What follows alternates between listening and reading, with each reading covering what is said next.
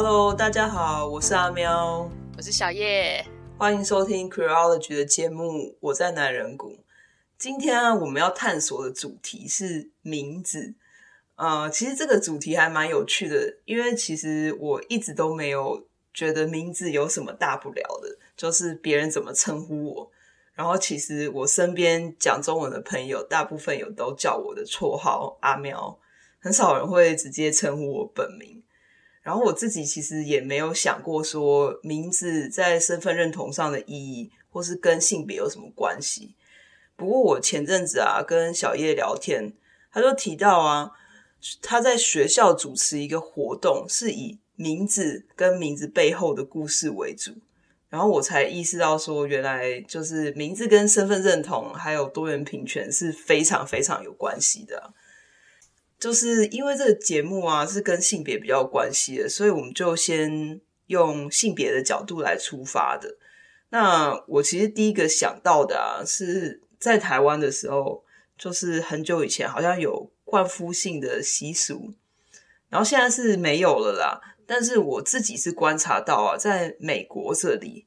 蛮多华人跟外国人也都会冠夫姓。因为我本身是工程师嘛，然后常常有人会说：“哦，我我结婚了，帮我换一下我的那个 email 的名字。”因为他可能他 email 公司 email 里面有他的姓，他就叫我换，把那个整个 email 都换掉。那不知道小叶你在英国有没有观察到类似的习俗啊？嗯。是有，所以阿喵，你刚刚说的是结婚之后他们就改姓了，对不对？就是把他们原本的姓都改掉。然后，因为因为我记得以前台湾的冠夫姓是把夫家，就是丈夫的姓加在自己的姓名上面，所以像我外婆，她其实就是有冠夫姓的，嗯、但是她并没有把她原本的姓氏就是就是改掉这样子。然后在英国的话，也是蛮有趣的，就是。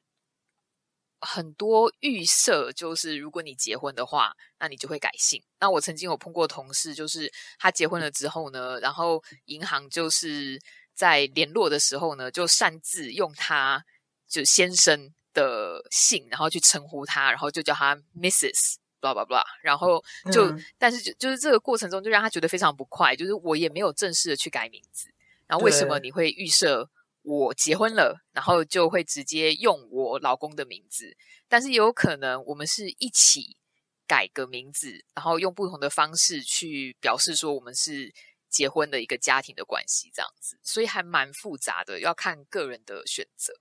对，而且好像比如说像我们小时候啊，如果去同学家玩，然后呢看到对方的妈妈。我们通常也都会说，比如说同学姓什么，那同学的姓通常都是爸爸的姓。然后比如说那个同学姓张好了，那我们就会叫张妈妈。对，然后然后其实也蛮有趣的，因为你就想说，哎，其实他妈妈那个妈妈其实他不姓张，但是我们都叫他张妈妈。对，其实呢，很多好像婚后啊，然后就会变成虽然名字，因为台湾的话。并没有那样子的，就是文化。我们结婚之后，好像大部分的人还是会保留自己的名字嘛，不会去改，然后也不会去冠夫姓。因为冠夫姓这另外一个问题就是，如果是同性婚姻的话，谁是夫啊？对，嗯，对。但是，但是就是在在这样子的过程中，好像变成女性的身份以。好像就以其他人为重的那种感觉，嗯，所以结婚之后呢，就变成是有嫁嫁给姓王的，就变成王太太。然后小孩子如果叫做我不知道叫叫什么叫雅慧好了，可能然后别人小朋友的群体里面，然后的家长可能就会互相称呼，变成啊雅慧的妈妈，嗯，就是变成是谁的妈妈，用这样子的方式，就是虽然可以理解，因为是借由。这样子的群体去认识的，对。可是实际上，实际上就是，诶，这样子的身份的转换跟个人的认同之间的关系是什么？嗯，我觉得就还蛮有趣。对，因为像我的话，我就会觉得说，诶，其实你上次跟我讲了以后啊，我就会开始去思考说，诶，确实就是在我们的文化传统上面啊，常常会觉得母亲是一个消失的人。比如说，在我的名字上。其实没有没有没有我妈妈的姓嘛，比如说像清明节的时候，也常常会有就是啊，我们在祭，就是最近清明节也快到，然后我们在祭拜祖先的时候，其实也有很多的传统习俗是不把女性啊包括在里面的。对，或者说，比如像说像是族谱这一类的东西，常常也是不会写女性的这部分。这就是为什么那个呃，在传统传统的习俗里面会希望说可以生男生，因为他才不会断了这个。这个血脉，对啊，这就是父权体制下这样子，就是沿袭家庭的那个关系，通常是以男性为主。然后我一直有印象，就是小的时候去扫墓，就是。常常会看到那个墓碑上怎么刻字嘛，然后嗯，就是虽然我觉得现在可能比较不常见了吧，但是我印象一直很深刻，就是看过说，呃，例如说这个家族以男性为主，所以有可能男性这边是姓，例如说姓林好了，然后呢，他有可能这个人的配偶姓朱，那他就变成显比，然后这边有一个朱氏。就是连全名都没有哦，就只有把那个姓氏列出来。我记得小时候我就有看过，然后就想说、嗯、好有趣，就是这个人的这这个人的名字就不见了，他就好像就消失了。嗯、然后我们家的祖先牌位也是一样啊，就是基本上就是只有因为是父系嘛，然后所以就只有父亲那边的这个姓氏是印在那个牌子上面。嗯。对啊，我我觉得从传统的习俗啊，就真的可以看到很多就是父权社会的 阴影啊的的影子。对对对，因为我们之前好像有大概就是稍微聊到那个以台湾的就是社会结构，以前民法的规定上也是嘛，嗯、就是我还特地去查了一下到底。法律是怎么写的？他就说，原则上应从父姓。嗯，然后如果生母没有兄弟，没有兄弟的话，那是母父母双方约定之后，亦可也可以让子女从母姓。然后另外一个就是遭罪，对，就是就是变成是说，好像就是嗯，by default 原则上就是跟着父亲那边，然后。例外才会跟女性这样子，对。但是我毕竟不是做法律的，所以希望大家不要太介意我的那个 用词跟 诠释上的一些失，如果有一些失误的话。但是我觉得意思是在的，你看得出来，就是他的预设还是以父权父系为主。嗯嗯，我觉得其实不管是在台湾还是美国，因为其实美国也算是一个父系的社会吧，在过去来说，虽然说现在比较进步一点。但是其实啊，就像你说的，其实很多的法律啊，也是以很过去的方式去看待家庭的结构。嗯，比如说像在美国的话呢，其实有很多跟税法有关的呃法律，就是怎么缴税啊之类的。它的有一些预设立场是预设说家庭里面只有一个人在赚钱，然后所以。夫妻两个人或者妻妻呃夫妇两个人呢都在工作的话，其实是在税率上是有不好的，就是会有一些有一些缺陷呐、啊，就是变成说反而结婚了以后要缴更多的税。但是问题就是因为这个法律是非常以求以前定的，那个时代大部分的家庭都是只有一个人在工作，所以我就觉得说，哎，其实这种法律的东西啊，在。就是现在社会一直在改变的时候，其实有时候也是要去回过头来看，说，哎，当时在定这些法律的时候，那时候的社会结构还有那时候的背景是怎么样？对。但是应该要经由现在的社会背景再去重新修法，对。因为其实像你刚刚讲的这个民法说要重复性，这个现在应该是有改了吧？我想。对啊，现在就是以父母，所以如果说就是小孩子要姓什么是。以父母双方约定为原则，嗯，然后我记得我在看那个法条的时候，我就说，我好想说母父双方哦，我们在语言上也很习惯的说父母，嗯，可是诶，父又被放在前面了，对。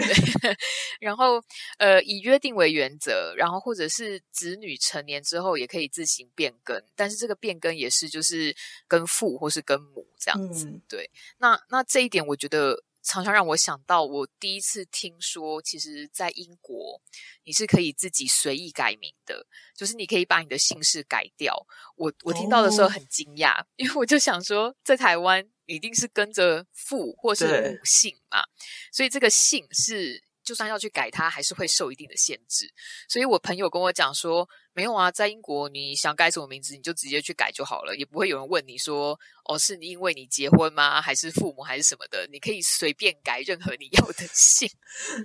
我听到的时候都觉得好惊讶，就是那个社像你说的社会文化，我觉得那个背景不一样，嗯、然后相关的法条规定也都不一样。对啊，而且像比如说，我觉得现在更有趣的，因为现在就是呃，至少在台湾跟美国，同性婚姻都是合法的。那同性伴侣生下的小孩到底要跟谁姓？这就是一个非常呃，我觉得非常对同性伴侣本身，他们也是非常的挑战呐、啊。因为我自己也是有看过，比如说呃，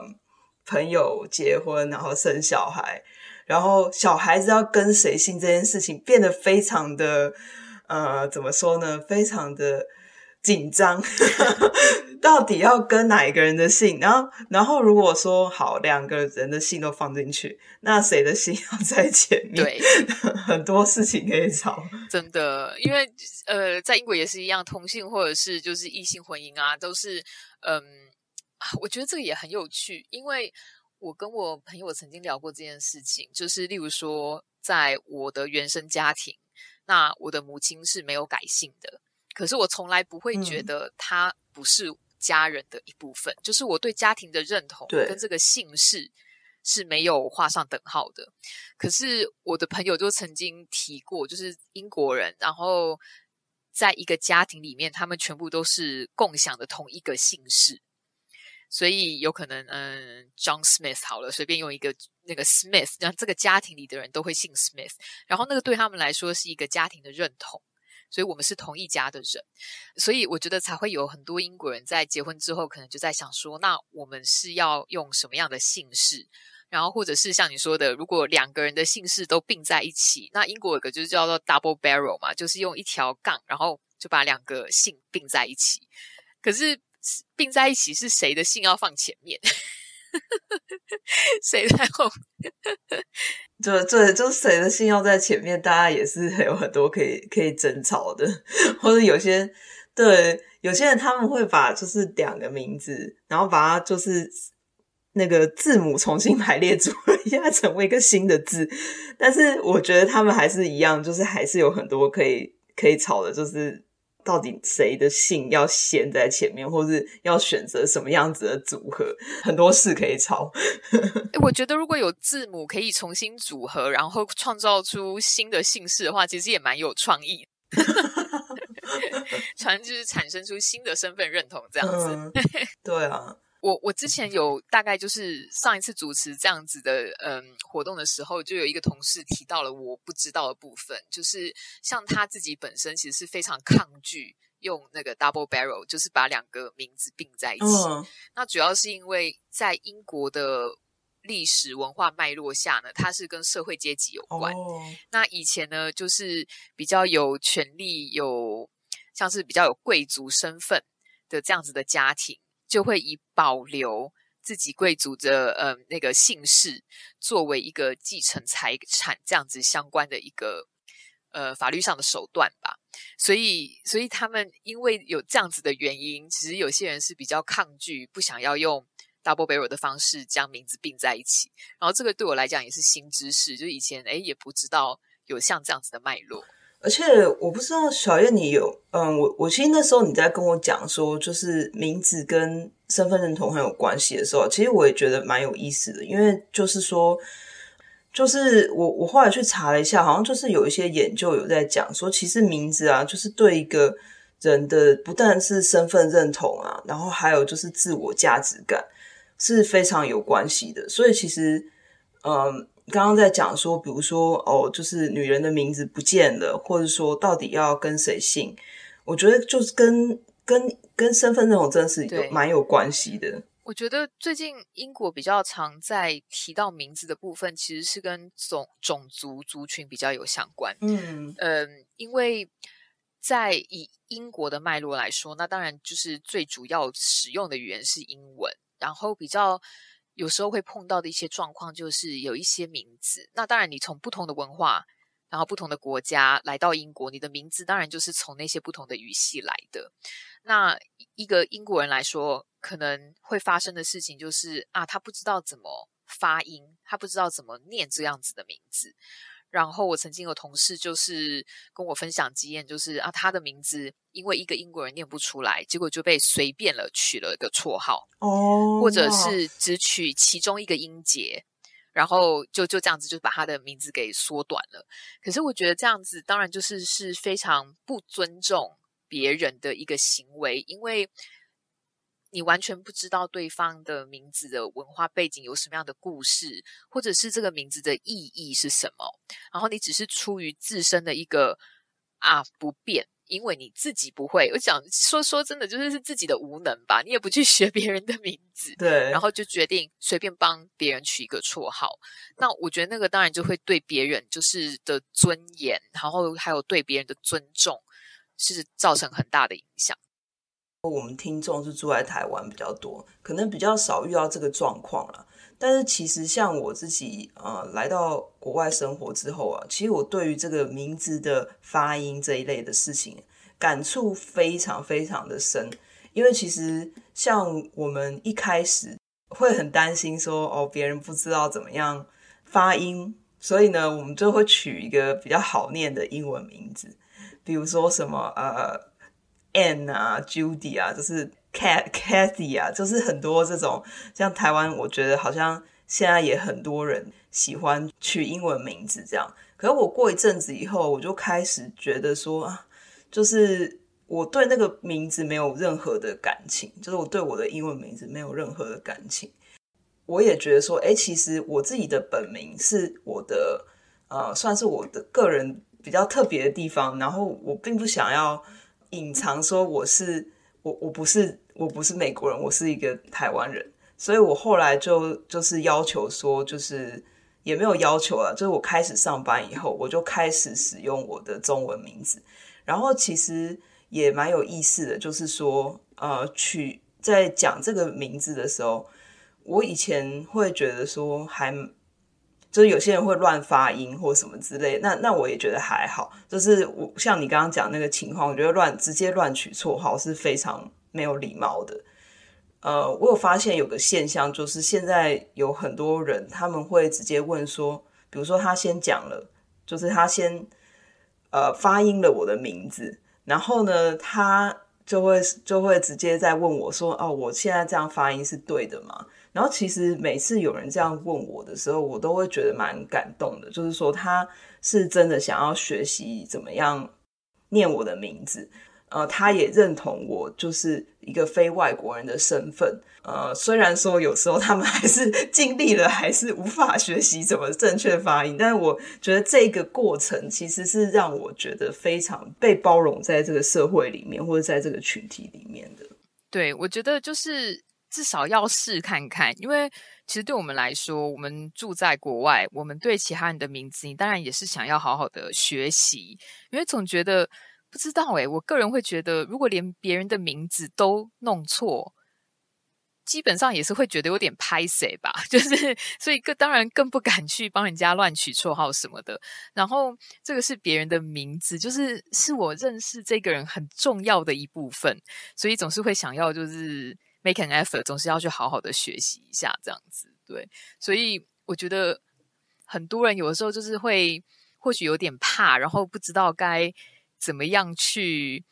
面对这样子的事情。可是我常常就会跟我同事说：“你就问就好啦。”其实并不会有人这么容易被冒犯。重点是你有尝试着去问，而不是就是乱说，然后好像就是一副啊我乱讲了，那就是这样子吧那种态度。我觉得那个会差很多。嗯，没错，而且就是。我觉得像，因为我自己本身在就是在 LinkedIn 上面，我是使用我的中文名字，但我后面其实有夸胡我的英文名字，因为其实有些人认识我是透过我的英文名字，虽然说已经很久以前了，但我还是就是怕他们忘记我这个人，所以还是我写的那个名字。然后我就发现有几次是。啊、那个人他呃，其实就是一个不认识的陌生人啊，就是可能是工作上有可能会合作的人，然后他主动跟我约呃 meeting 这样子 meeting 的时候呢，他可能就直接没略过要称呼我中文名字，他直接讲我的英文名字。然后其实我自己当然不会觉得特别生气，但是也会觉得有一点难过，就对了。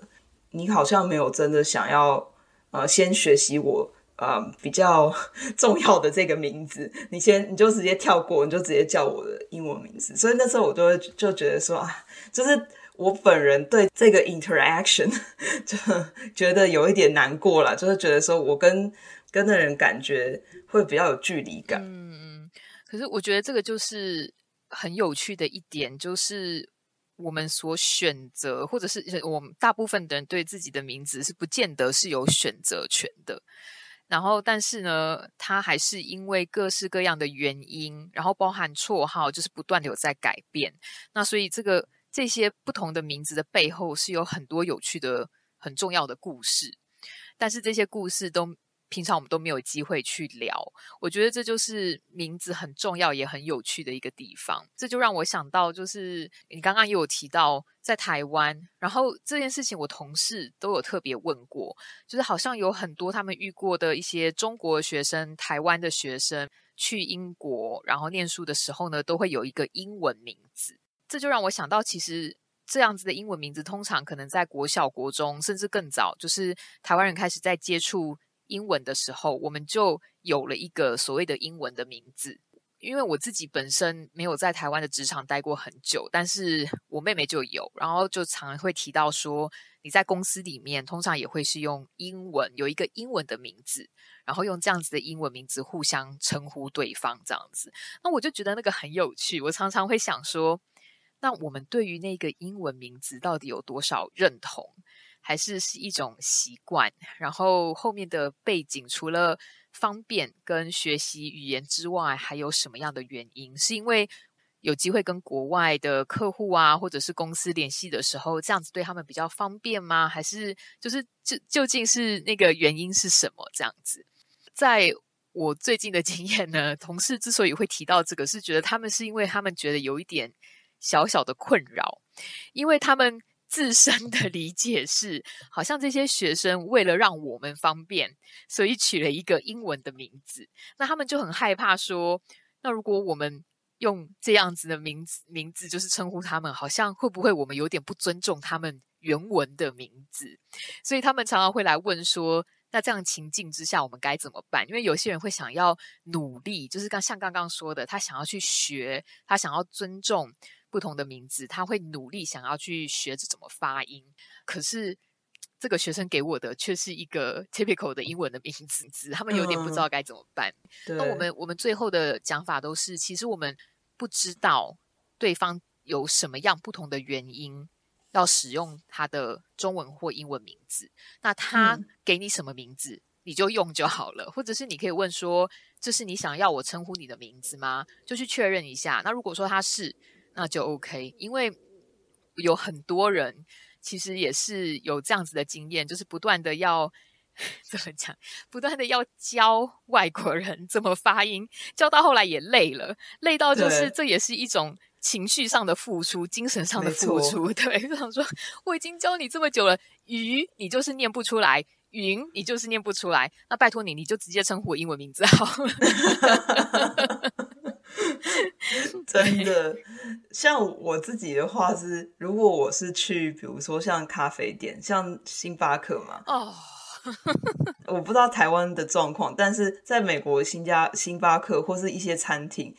就是你买东西以后，他就会说你叫什么名字，然后之后他会叫名字来取餐这样子。然后呢，我后来我都不用我的名字，我都我有就是有一个专门在。在星巴克名，对，在在星巴克用的名字这样子，然后每次如果有就是已经知道我的本名的人跟我一起去这种地方的时候，尤其是那种同事比较不熟，我都觉得超级尴尬。就是我我如果因为他可能在我旁边，然后我如果说哦，我其实叫 Sarah，然后他们应该会就是惊吓，就想说我怎么有一个我从来不知道的名字？可是我觉得这个在我我认识的朋友里也算蛮寻常的。因为我们真的就叫他叫做 Starbucks name，对，因为因为我没有办法在这边还要拼好几次，拼给你说到底我的名字怎么写。然后我曾经就是使用过我的英文名字，结果我在拿咖啡的时候发现他竟然连我英文名字都拼错。那我就觉得那何必呢？我就随便给你一个很简单的，就是一个随便的名字，你绝对不会拼错就好了嘛。我们大家都省事，我知道那杯咖啡是我的就好。就是我现在就是也是有类似类似的策略，就是因为我本来用我的英文名字，后来也发现说大家会问说怎么拼，然后甚甚至还是最后还是拼错，然后后来我就呃想出来一个怎么样都比较不容易听错的英文名字，也比较不容易听拼错的，就没有没有太多的拼法，只有一两种吧，我猜。我我我前一阵子也在半开玩笑跟英国同事讲这个，我就说，例如说 Sean。这个名字 S E A N 也是一种拼法，S H U A N 又是另外一种拼法。然后就是光同一个发音就有这么多不同的拼法，那更别提有的时候是同一个名字，可是可能不同的口音，然后或者是不同的语言，看起来是同样的名字，可是说出来的又都不一样。所以其实嗯还蛮复杂的。然后最近我们开始就是有同事啊，我自己也是一样，我们会用一个 A P P。然后它就是你可以录自己名字的发音，然后就把它放在我们的 email 签名档里面，所以这个就可以帮助大家，就是如果你不确定这个名字怎么发音，你就点进去听就对了，这样子。好像也也还不错啦。对啊，其实呃，好像 linkin 现在有这个功能，我记忆中就是好像某个求职平台的那个 profile 好像有可以让你听它的。名字是怎么样发音的一个东西？不过这个我可能要查证一下，因为我不是很确定。但我觉得是一个，就是会帮助大家比较 inclusive 的一个功能。对，我觉得慢慢的，因为大家比较开始有这样子的 awareness，你就要会去想到说，啊，有这样不同的情境。那但是当然讲到像这样子的情况呢，其实我们是需要大家一起做的。所以，例如说在我们学校里面有提到说。要就是在 email 签名档里面提到说，这个是我名字的念法，不应该，尤其是这样，特别不应该是只有我们的就是非英语姓名的人做，而应该是所有的人，尤其是你们英国人的名字的人要去做，因为如果你不做，就好像我们又把这些所谓的外国人排除在外，我们是例外的，所以我们才要去提供。这是怎么？我的名字的发音是这样子的，这样子一个做法。所以，我们我们的就有点像是，呃，在呃英文的签名档里面加上 pronoun，你是用 she、he 还是 they？这是你的身份身份认同的性别认同的部分。那当然就不应该只有嗯、跟生理性别认同不同的人由他们去。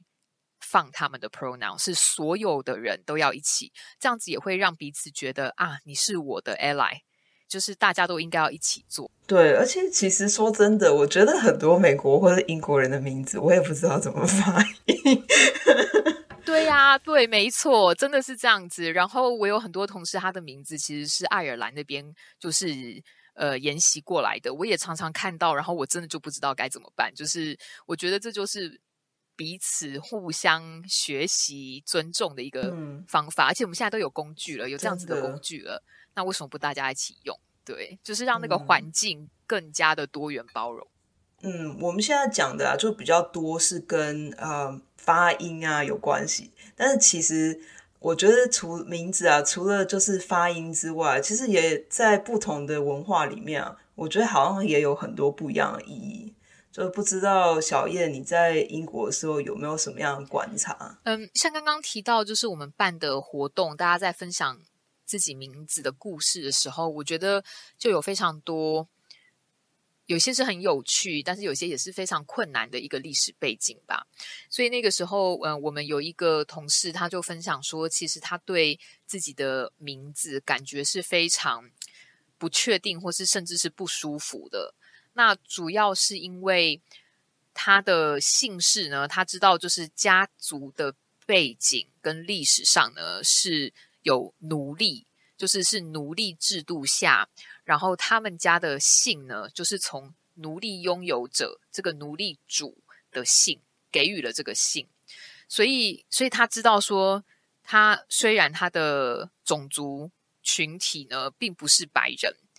然后是有自己就是例如说呃 African Caribbean 这一类的背景，可是他的姓呢就消失了。那主要就是因为那个时候呢，他们家族里面有人就变成了奴隶，那就是继承了奴隶主的姓。所以他自己去查说自己家族史的时候呢，就知道了。所以他对于自己的姓就是充满了那样子，就是情情绪上、心理上的冲突。那像这样子的东西，如果我们没有听别人的故事，我们就不会去了解那样子的殖民奴隶制的那样子的历史。然后还有他对不是一个个人而已哦，而是对于那个呃家庭家族的。冲击吧，所以他们常常，我觉得我我们常常听到说，关于像这样子的经验呢，他的 trauma 是一直不断的被沿袭下来的，而不是只有那一代，然后奴隶，然后因为那样子的关系，最受直接影响的人才有那样子的 trauma。嗯，真的，我觉得我听到，我觉得就是，如果是我的话，应该会觉得心情非常的复杂，因为每一次在使用那个信的时候，就会被。嗯，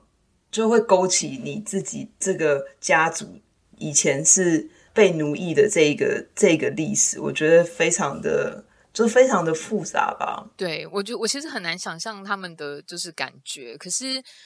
但是要不要改姓又变得很复杂，因为你如果往回追溯，是要追溯到什么时候？那刚刚也有提到性别上，诶，是跟父亲那边还是母亲那边去呃的姓氏？也有一些就是，当然就是改名就是很复杂，因为整个体制，像我们的名字，在不同的系统、政府啊、公家啊、正式的系统里面，有这么多不同的管道，然后银行啊、你的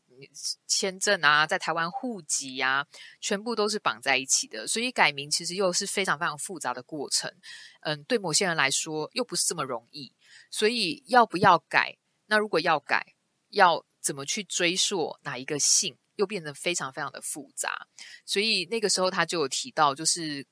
家庭里面有的时候想要聊，但是聊这样子的历史的时候，免不得又会激起那样子的情绪，就是很负面的，然后以前被奴役的情绪。所以其实是非常非常难去谈这一类的事情的。对，嗯，还蛮沉重的啦。对，对啊，真的还蛮沉重的。但是也有一些我觉得很有趣的，就是或许是因为大部分我们接触的文化跟自己的文化都是去，我们说我们要怎么说呢？是沿袭继承吧？我觉得继承或许也是一种说法，去继承爸爸或妈妈的姓。但是在大家分享的过程中，就发现其实姓氏不是都是用相同的方式产生的。然后最有趣的就是，诶，我有同事，他的姓叫做 Anna's daughter，然后其实 daughter 的意思就是 Anna's daughter 哦。然后在北欧有一些嗯国家，有些文化，例如说冰岛，他们的名字就不是一个继承下来的姓，而是跟自己的父亲或是母亲有相关，所以 Anna 的女儿就变成了她的姓，好有趣哦。对，我觉得这真的很有趣。John's son 就代表他是 John 的儿子，嗯，然后，但是他如果生了儿子，他也可以再用自己的就是名字，然后变成他的 son 或是他的 daughter，所以他就不是一个就是父系延续下来的姓氏。哇，非常的有趣！我我其实没有注意到这件事情，好有趣哦。对，那这个就是大家分享我们才学到的，然后。嗯，也是因为那我有西班牙的朋友就有说，西班牙的名字通常就是把爸妈。我们刚刚有在提到说，到底应该是用谁的姓，然后谁要改姓。可是，在西班牙好像比较就是他们的文化上，就是爸妈的姓都会直接组在一起，变成小孩的姓。但是通常都是父亲的姓在前面，母亲的姓在后面。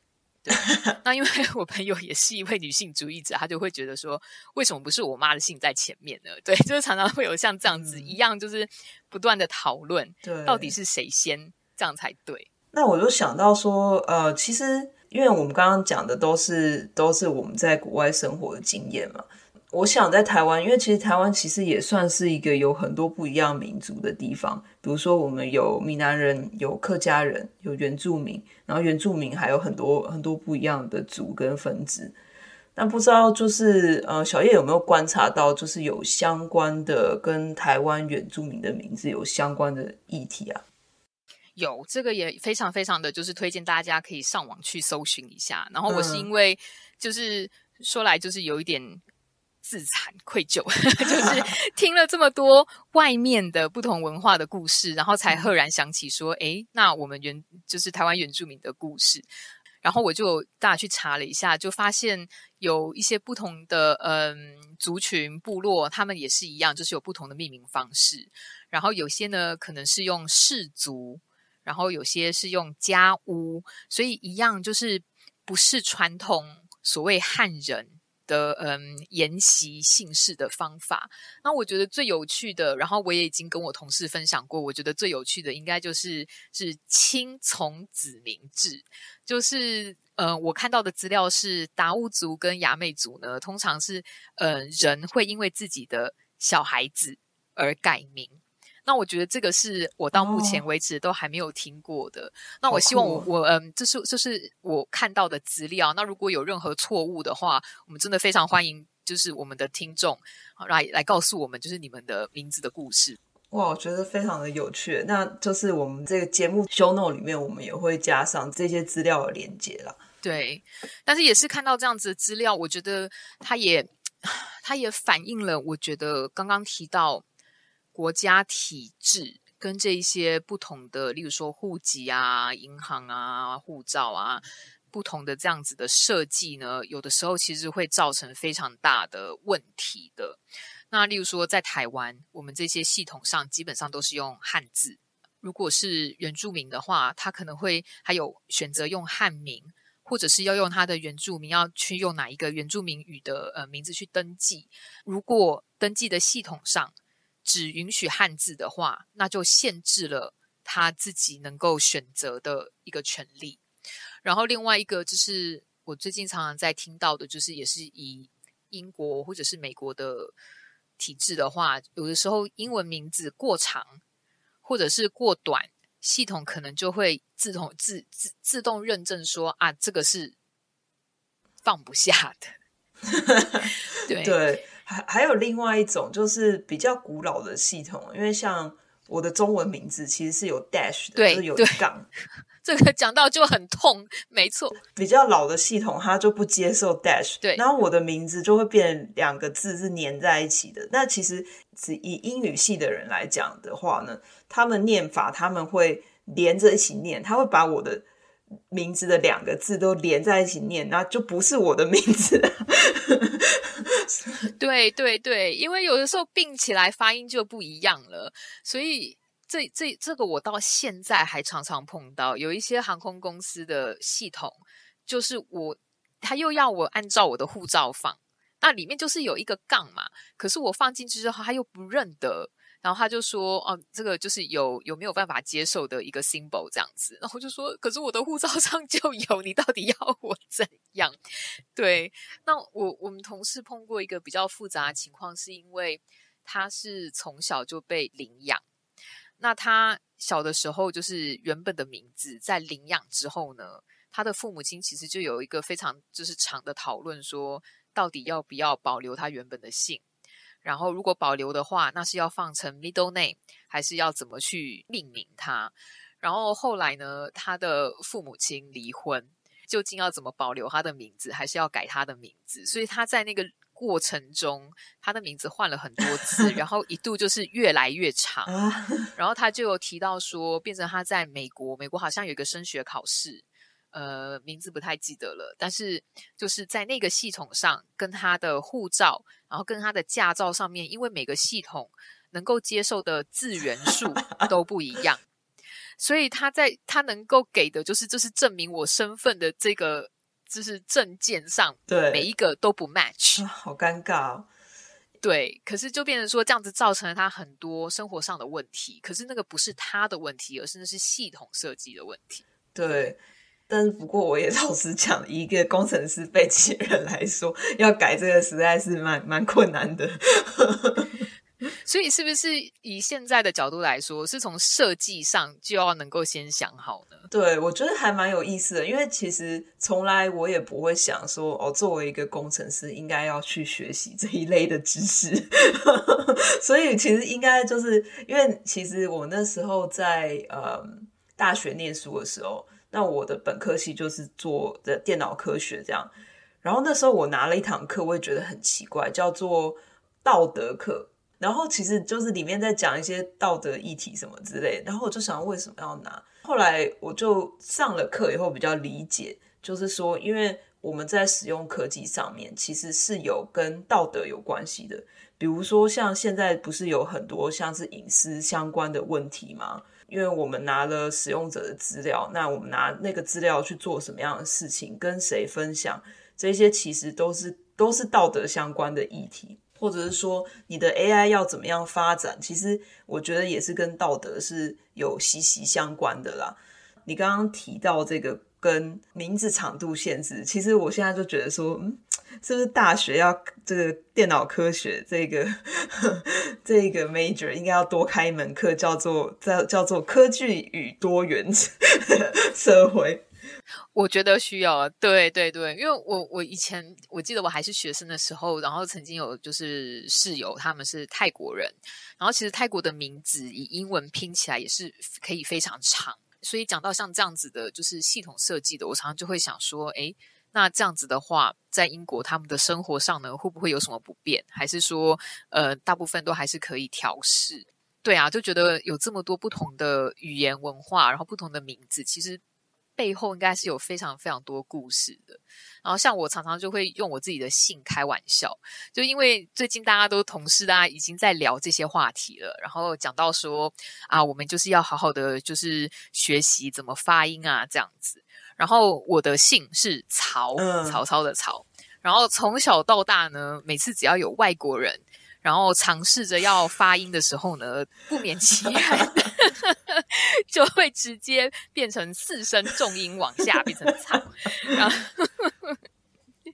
然后，然后当然就是身为小小孩子，你当然你身边的同学们大家都可以大笑嘛。然后我我我觉得我一度就是曾经觉得非常的尴尬，然后很 embarrassed，就是哎，就我的我的姓顿时之间变成了脏话。然后最近呢，就是后来就慢慢习惯了之后，我都会拿这件事情来开玩笑。当我同事就是大家在讲这个名字的时候呢，我就会说：“嗯，我有一个关于我的名字的故事，想不想听看看？” 然后我就跟他讲说：“当你发音如果就是发错的话呢，它就变成脏话的时候，我就看到我同事们突然都是惊恐的表情，就是完蛋了，糟糕了！从此之后，他们再也不会忘了这件事。嗯、可是他们发发音我的信的时候呢，都会变成非常的小心翼翼。”哦，就让我觉得非常好玩。就是我现在就是可以拿这个，就是来来，就是也不是真的在欺负啦，但是就会把它当成一个，就是呃，这就是为什么我们大家都要能够尊重彼此的 姓名的一个案例。真的，我觉得还蛮不错，就是别人可能会对你的名字特别印象深刻。发音的时候都要特别轻，要记得往上。对，可以当做就是让外国人如何学习四四个音四个不一样的音阶的方法。真的，我突然想到了一个，我觉得也很有趣的，就是我那天在跟我一个日本同同事聊天，然后他讲到他的名字，因为我觉得日本跟台湾很像，有很多名字其实本身就有很多意义嘛。那例如说，他纳卡就是田中，然后嗯，田中就是他真的是就是家庭背景其实就是务农的，跟田稻田有关。那所以我的同事呢也提了一个，就是他的名字。那他说他结婚的时候，然后他的老公是英国人，所以他有，但是他不想要改姓。因为他觉得他的名字对他来讲就是有有他的身份认同这样子，然后也有他的文化认同，所以他就不想改姓。但是在英国的系统里面，他的名字变成了英语的拼音，变成那个意思原本用 Kanji 汉字能够表达的意思就消失了，所以他那个时候就跟我说，因为他的他的名字就是他的姓啊，是有那个很多大自然的，是那个汉字，就是我们中文会说的水，流水的水，然后森林的森，其实是很美的，我觉得就是看起来非常美的一个名字。可是他自己就有说，他就说，可是。这个东西在就是英语，它的名字在英语里面就被拼出来，就失去了原本汉字能够表达的那个意思，所以他就觉得很可惜。所以他那个时候就有想说：“哎，那我还要保留我的姓，这样子到底还有多少意义？”所以我觉得他他在说那种就是无法跨语言去翻译的那样子的名字的时候，我觉得非常非常有趣。对。那今天我们聊到这边也差不多了，那节目就到这里。嗯，我觉得呢，我认为这个名字的议题其实蛮有趣的啦。但是如果你觉得很无聊的话呢，这一段呢，前面没听到没关系，这一段一定要听清楚。名字好像不是很重要，但是其实它跟一个人的自我认同啊，还有多元平等都非常的有关系。如果你在听这个节目，然后你支持多元平等。就记得不要帮别人乱取绰号。遇到不会念的名字的时候呢，可以去学习别人的名字怎么发音。如果你觉得说你可能发音不正确，也可以去问一下对方说：“诶，你觉得我发音的怎么样？啊，这样发音对吗？”那这样子的话，对方也会觉得自己比较被受到尊重。然后也不要去忽视一个人他名字背后的种族或是族群的意义。如果你遇到一些诶名字蛮有趣的人的话呢，也许你可以问问他他的名字的背景跟他的意义。也许你会觉得会发掘到一些蛮有趣的故事，就像刚才小叶分享的很多，就是我们非中文系的人、中文语系的人的一些名字后面的故事跟意义，我觉得都很有趣。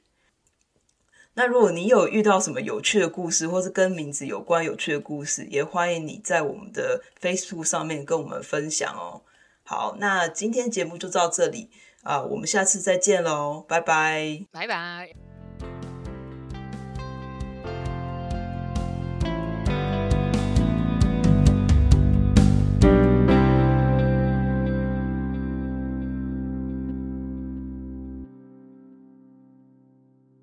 谢谢你收听今天 Queerology 的节目。我在男人谷，我们是一群关心性别议题的朋友，在平常忙碌的生活中拼凑时间，克服各地时差，一起来制作这个节目。如果你喜欢我们的节目，你可以用以下几种方式支持我们：收听节目、订阅我们的频道、留下五星评价，或是邀请你的朋友一起来听 Queerology 的节目。也可以到 chronology.net 点选页面上的 QR 码，请我们喝杯咖啡。